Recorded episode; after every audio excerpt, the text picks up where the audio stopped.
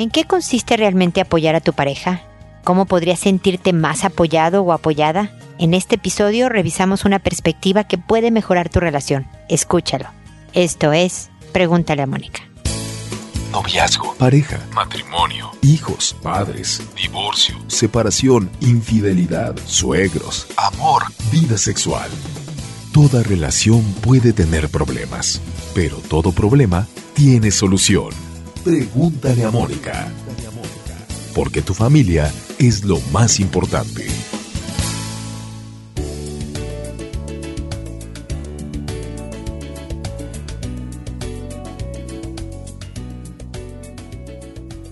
Bienvenidos amigos una vez más a Pregúntale a Mónica. Soy Mónica Bulnes de Lara. Como siempre, feliz de encontrarme con ustedes en este espacio en donde pretendemos dar ideas, sugerencias, herramientas que te permitan construirte una buena vida a base de mejorar tus relaciones interpersonales, ya sea padre-hijo, de pareja, de trabajo, etcétera. Y lo hacemos no solo a través de este podcast respondiendo sus consultas que ustedes me mandan a través de la página www.preguntaleamónica.com, sino también a, través de todas las redes sociales que, en las que estoy, Facebook, Twitter, Instagram, eh, Pinterest, eh, YouTube, con, con videos, con libros. También estoy, eh, tengo dos libros que también pueden ver los títulos y de lo que se trata ah, en la página. Sobre todo eso, formación de hijos, están dirigidos a los padres, son muy sencillos son guías muy directas sobre eh, los temas puntuales que tocan. Así que los invito a suscribirse al podcast,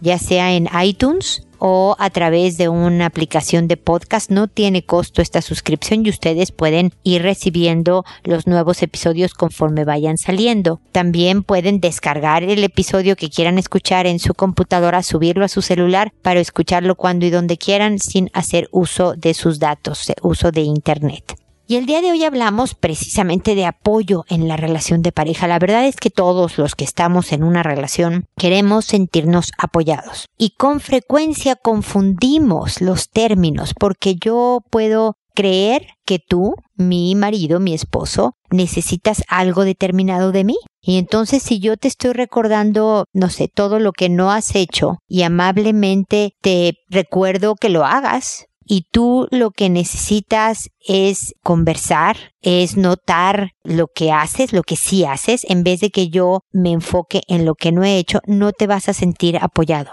La única manera de recibir lo que yo necesito es pidiéndolo, pero es muy diferente los resultados cuando se pide en rezongue, ¿no? Ay, ¿qué? ¿Por qué no me das? Tú siempre me dejas sola, nunca estás yo con los hijos, tú te vas de viaje por... O no te acuerdas de mis...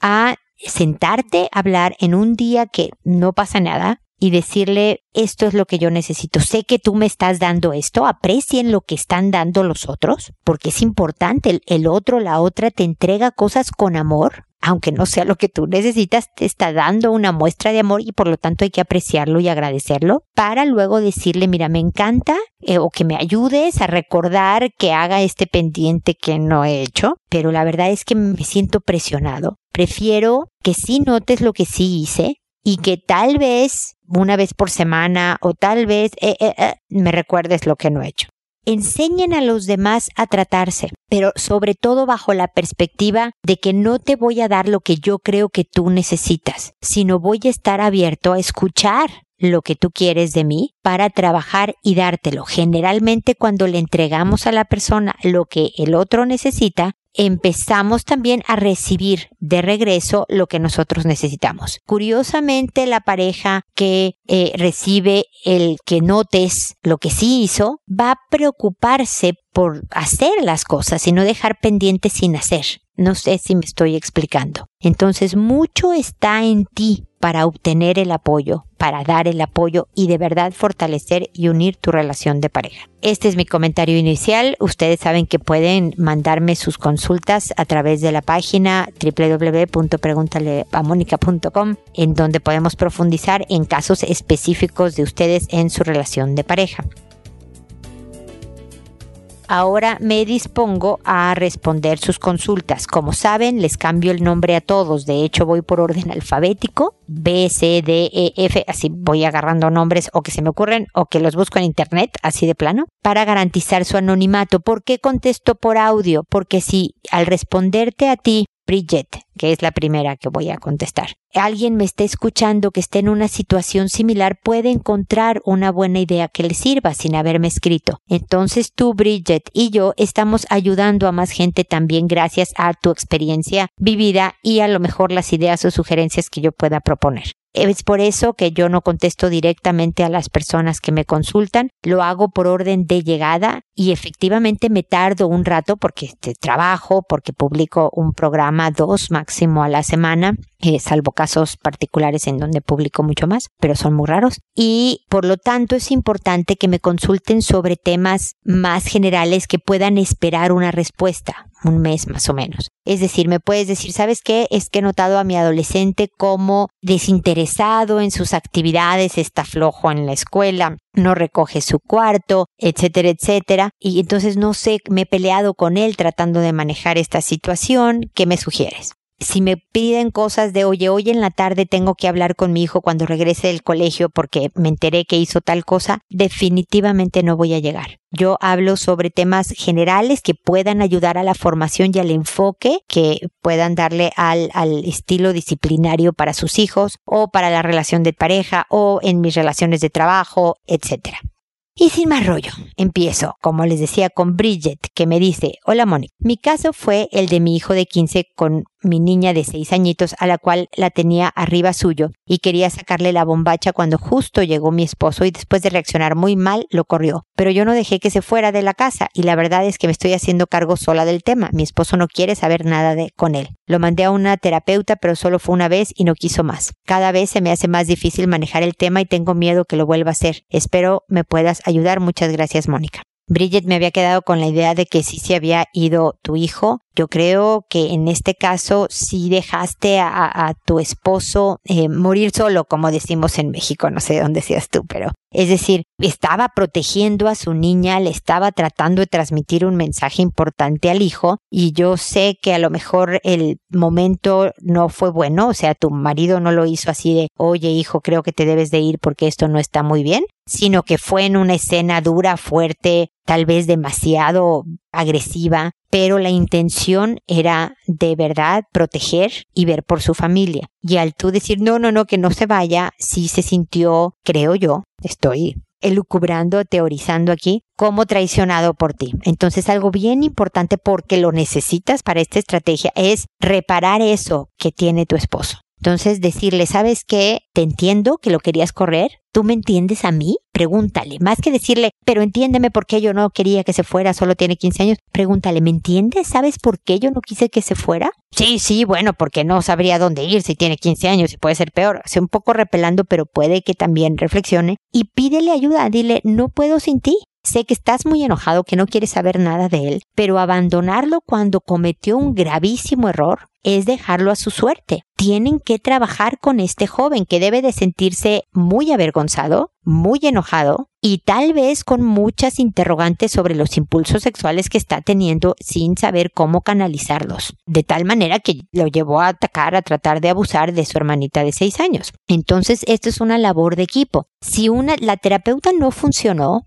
no sé si puedes hablar con el hijo, yo sé que es muy difícil hablar con jóvenes de 15 años, decirle a ver qué es lo que no te gustó, porque generalmente te va a contestar, no sé, no sé, oye, hay que tratar con otra. Hijo, porque creo que te va a ayudar. Creo que es bien importante buscar la terapeuta que tenga ese carisma con los adolescentes de tal manera que se quede ahí. No porque sea un depravado sexual y díselo a tu hijo. Cometiste un grave error pero sí creo que es bueno que pelotees ideas con alguien sobre cómo acomodar esto y cómo manejar estos impulsos, hijo. Va a ser un rato, no es que para siempre. Y cómo reparar también toda tu relación familiar conmigo, con tu papá, con tu hermana, etc. Creo que tú solo es, es mucha carga y yo no te puedo ayudar de esa misma manera como lo haría una terapeuta porque soy tu mamá. Y tu papá le pasa lo mismo. Necesitamos de alguien con experiencia, un especialista. ¿Qué opinas? Y trata, mi querida Bridget, de llegar a un acuerdo.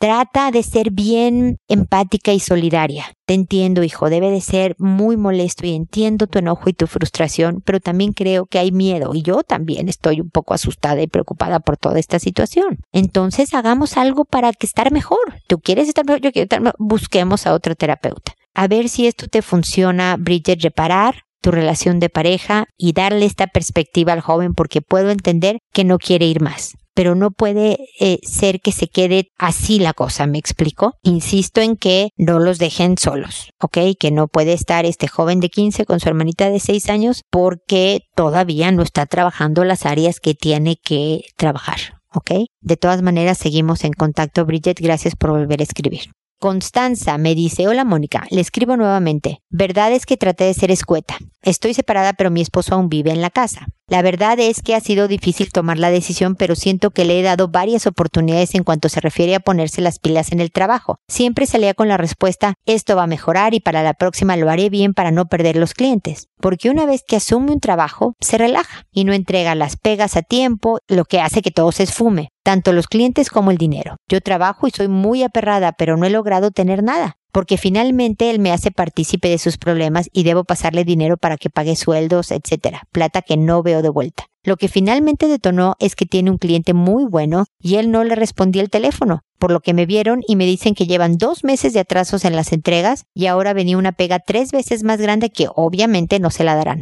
y no sé qué va a pasar con el pago final si se va a pagar por las multas aplicadas. Yo me separé, me da pena la situación por los niños y por mí, pero ya no sé cómo hacerlo entrar en razón. Me duele no poder adquirir una casa aún porque él ni siquiera me sirve para ayudar como para complementar rentas, etc. Yo te pido tu ayuda y tu orientación. Él es una persona que como padre es excelente, pero no entiende que debe de buscar otra cosa. Eso sería, muchas gracias, espero me responda. Hola, Constanza, mira, Entiendo lo difícil de tu situación. La verdad es que es muy frustrante tener años de trabajar o tratar de trabajar con una persona para que sea diferente Constanza, pero tengo que informarte que lo tuyo es un gravísimo tema de aceptación. Hace tiempo he usado este término varias veces para, para poder transmitir mi mensaje, Constanza, pero tú eres una viuda económica. Es decir, en el tema economía, haz de cuenta que no tienes esposo, lo has podido ver. No es, no, no figura, no resuelve. Estás sola en el tema económico es bien difícil que todos seamos buenos para todo, tú lo sabes, ¿no? Yo, por ejemplo, para las matemáticas soy negada, para vender soy pésima, soy pésima vendedora de mi propio trabajo, lo cual es muy triste, pero soy buena para otras cosas.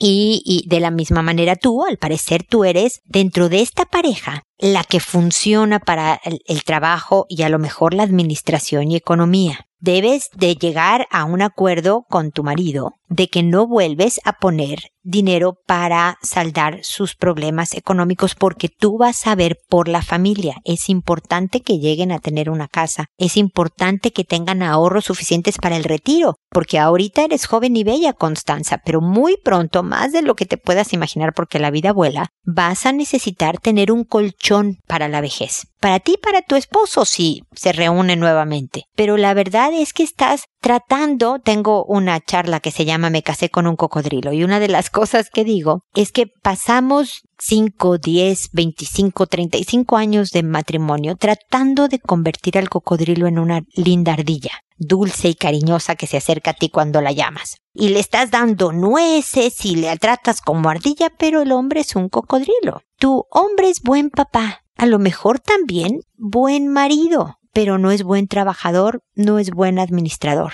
Constanza. Aquí el tema es qué camino quieres elegir. Puedes seguir siendo separada, trabajando de todas maneras, porque si eres separada y pues no tienes un marido que resuelva la parte económica, yo siento que tu vida no va a cambiar. Vas a seguir aperrando, como dices tú, para lograr tener una economía semistable, pero sin las discusiones de él que no trabaja como tú quisieras que trabajara. O aceptas a tu cocodrilo y asumes que nunca va a ser el trabajador que tú esperabas. Es bien duro, Constanza, no es fácil y puedes elegir el otro camino, el que ya estás caminando, el de la separación. Pero la verdad es que se trata de un tema de o aceptas o no aceptas. Porque vas a pasar otros 45 años, no va a haber alguna frase mágica que tú le digas en donde él va a decir, ay, claro, o sea, lo que tú querías era que yo trabajara intensamente y ordenadamente y respondiera a los clientes, ah, se ve que tu marido tiene todo un tema en, en la cuestión responsabilidad, etcétera. Pero no vas a lograr a base de discusiones, de rezongues, de aclararle todo lo que tú sí haces y él no, ¿eh? lo que estás buscando, mi querida Constanza. Te quedes o no con él, seguirá siendo esta viuda económica. Lo que creo, y lo dejo para tu consideración, tú eres la única que lo puede definir, es que es mejor ser viuda económica con compañía, porque si es buen padre, porque a lo mejor también la pasan bien ustedes juntos, no lo sé, no lo especificas, no cuando están discutiendo sobre este tema, por supuesto, pero cuando no es este tema es un buen hombre, sigue siendo esta viuda económica y vas a vivir con la frustración de decir ¿por qué yo sola? Bueno, porque a lo mejor él se encarga de otros temas. ¿Qué ¿De qué sí se hace cargo? Si es buen padre, a lo mejor apoya más en la casa, a lo mejor... Y enfocarte en lo que sí aporta. Y ni hablar, a ti te tocó el rol de proveedor principal y que él se mantenga en, en cosas que no necesitas poner tu dinero. Y si se presenta una situación, no dispone de tu dinero, que es el dinero de la casa, yo lo sé, Constanza, pero para proteger a toda la familia, porque van a estar ahorrando para la casa y para el futuro.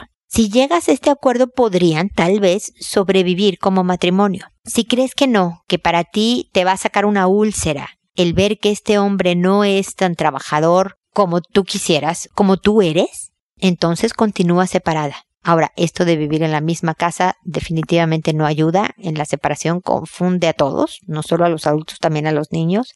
Da muchas esperanzas eh, falsas cuando está determinada la separación definitiva. Yo sé que las economías no están como para, bueno, entonces tú vete y renta un departamento, pues si apenas si pueden con donde viven ahora pero esto es también un punto importante a trabajar si deciden por la separación. Estoy aquí para acompañarte y ayudarte en lo que decidas. También en trabajar en la aceptación del cocodrilo, ¿ok?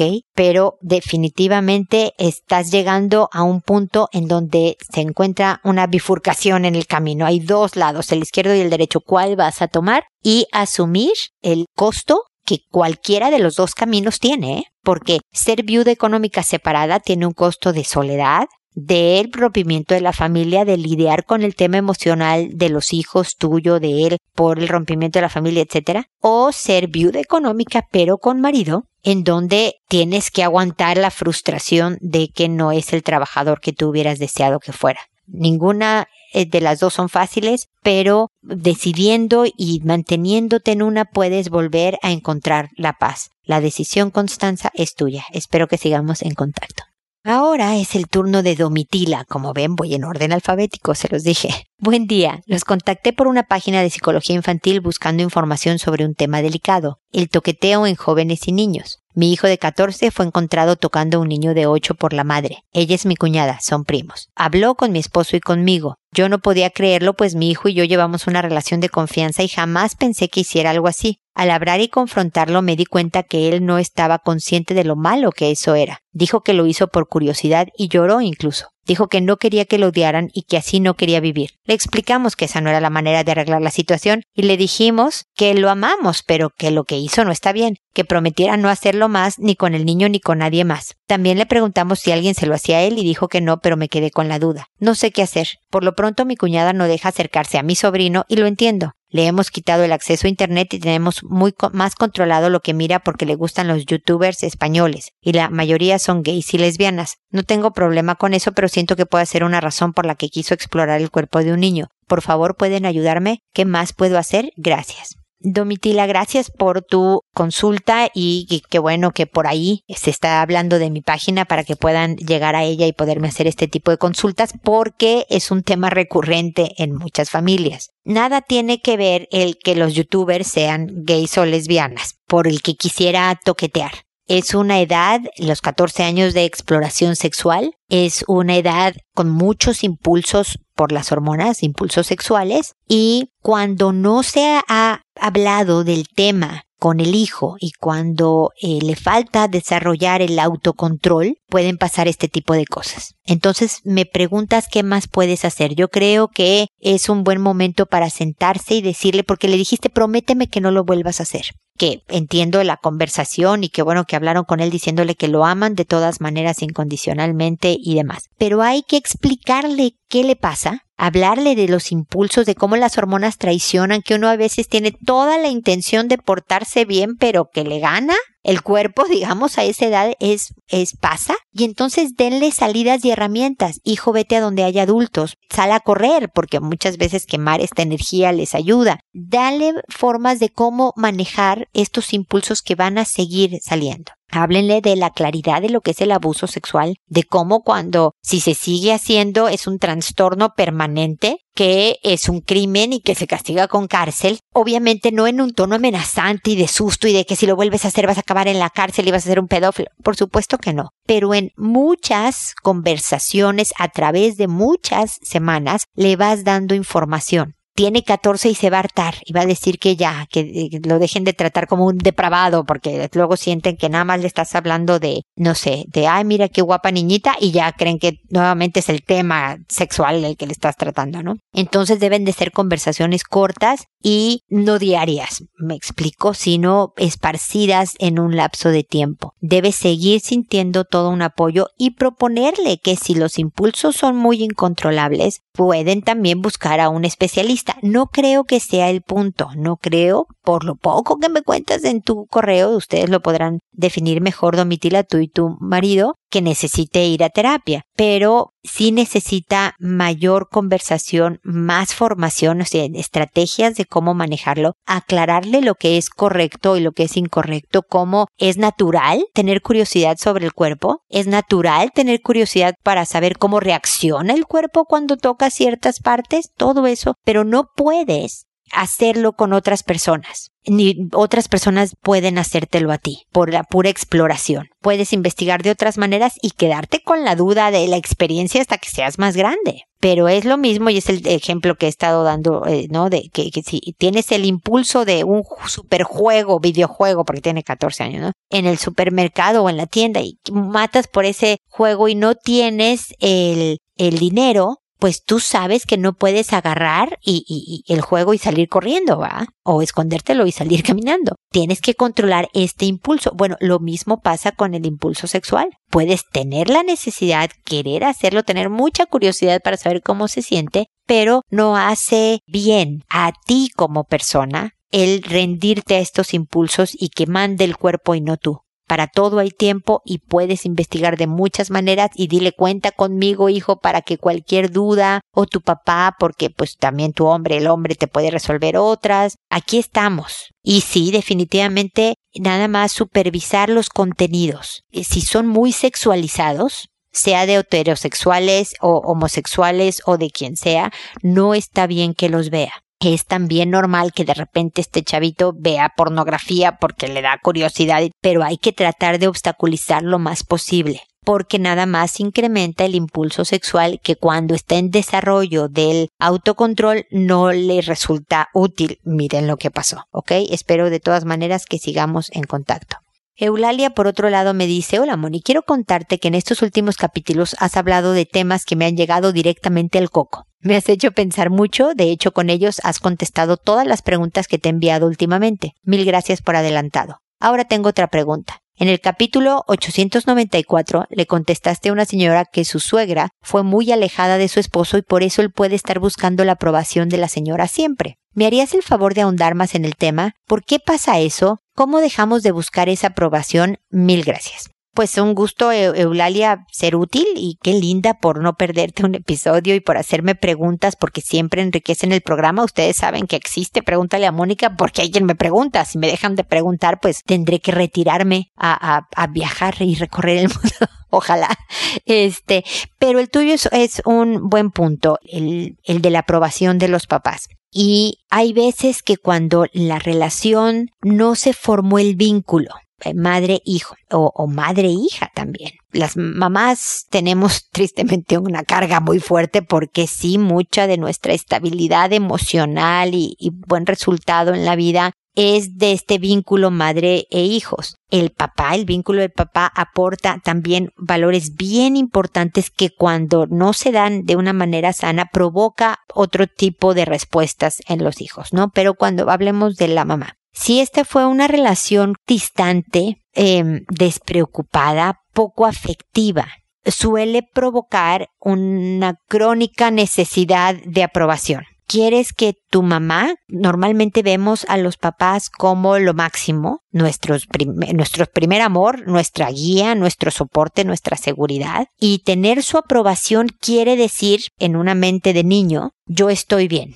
yo soy buena persona porque mi mamá, mi papá opinan que lo soy. Todo esto sucede a niveles inconscientes. No es que tu mamá te diga eres mala persona o buena persona, pero en toda su actitud y comportamiento y dinámica familiar se van transmitiendo estas cosas y los hijos van entendiendo estas cosas para bien o para mal. Entonces, cuando no se da esta, este vínculo, esta cercanía, este, pues sí, aprobación, los hijos la buscan constantemente y por lo tanto son capaces hijos e hijas, ¿eh? acuérdense que estoy hablando de cualquier sexo, aunque a veces hable en, en masculino.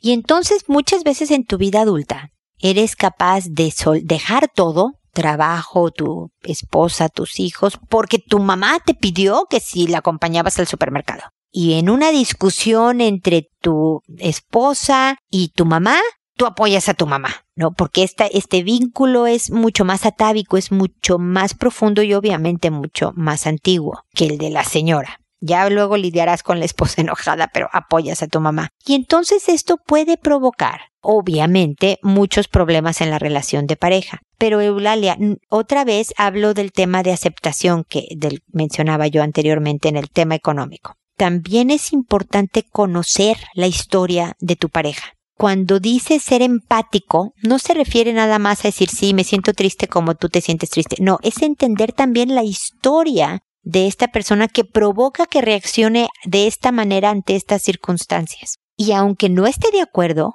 con el resultado de esta historia, aunque me enoje, por lo menos estoy tratando de saber que no lo hace por molestarme, porque verdaderamente no le importa mi relación, por bla, bla, bla, sino porque fue algo que fue criado. Y con esa perspectiva, tratar de trabajar en acuerdos, en maneras de comportamiento, lo que puede cambiar y aceptar lo que no puede cambiar.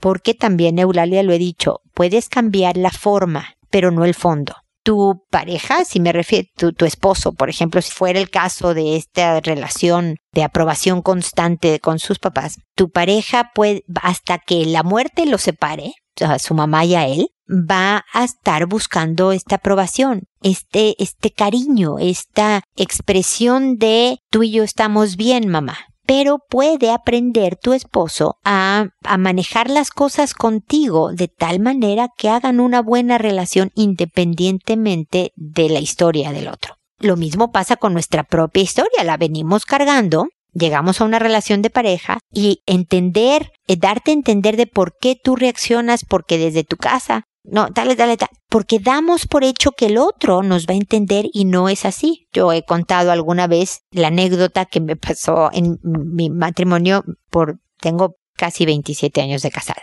Pues tenía 10 años de casada, ya 10 años, cuando mi esposo puede volver a venir a comer a mediodía a la casa. Por 10 años su trabajo no se lo había permitido y de repente puede volver a comer en la casa y llega a la casa a comer el primer día y me pregunta, ¿y el pan? Y yo extrañadísima pregunto, ¿por pan?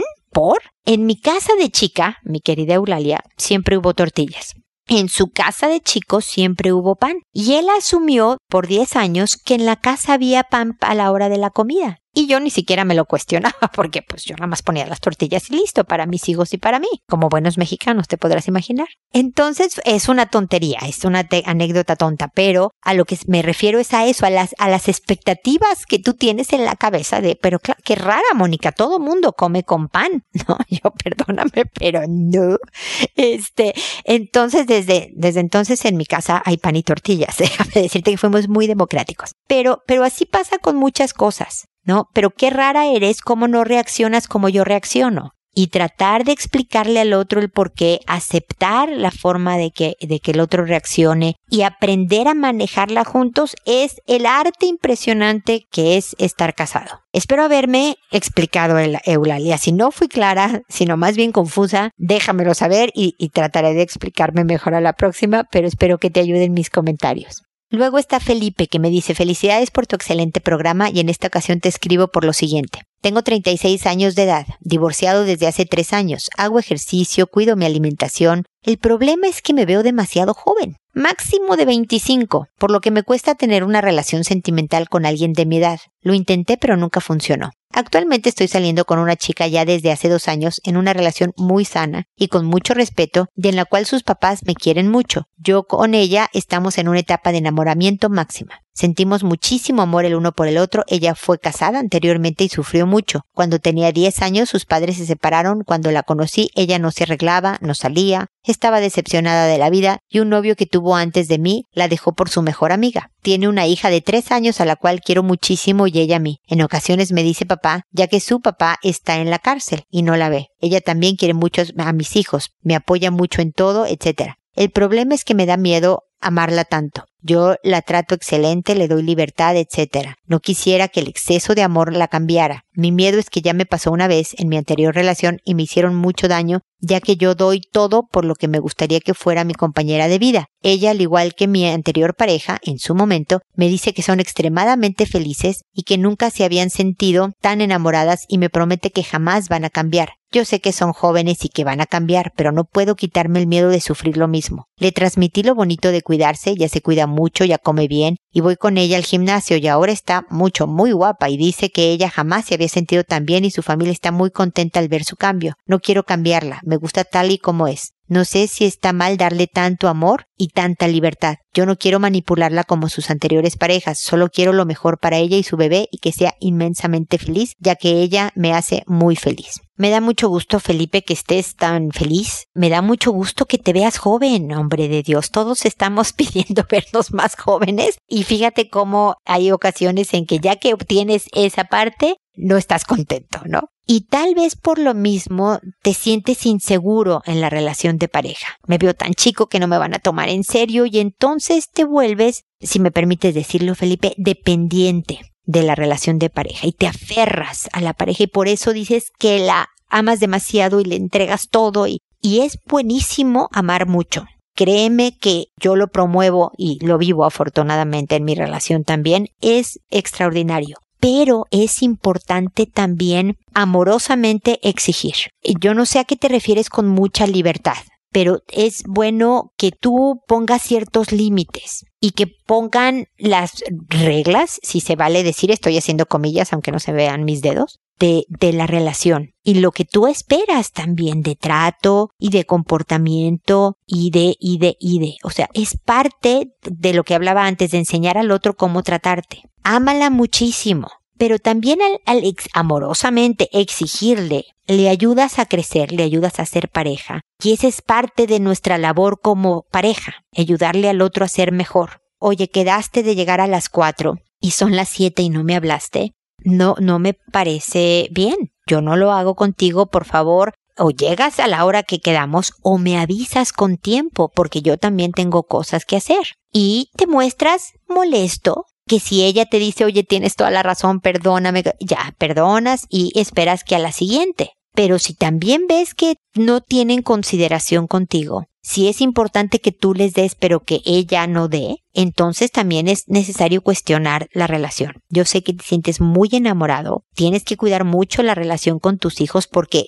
en los datos que me mandaste vi que tu hijo, creo que es varón, no sé de qué, no sé si es hombre o mujer, pero tu, el, tu hijo mayor es tres años más chico que tu novia, solo tres años más chico. Y de verdad esto sí tiene impacto en las dinámicas de la relación. Así que cuídate, cuida a tus hijos, cuida a tu pareja, no solo entregando, sino también pidiendo de regreso. Una buena relación es la que se maneja en dos direcciones. Pero recuerda, y lo he dicho durante todo este episodio, la forma de decirlo, la forma de pedir es crucial para que sea una buena relación. Espero haberte ayudado, Felipe. Espero que esto nada más ayude a cimentar esta relación y que de verdad, si es con tanto respeto, tanto cariño y con la posibilidad de integrar estas familias de una manera positiva y sana, sigan adelante. Pero no des tanto que de verdad tú como persona quedes a un lado. ¿Me explico? Siempre protégete para proteger también la relación. Espero que sigamos en contacto y también espero amigos que nos volvamos a encontrar en un episodio más de Pregúntale a Mónica porque ya saben, tu familia es lo más importante. Hasta pronto.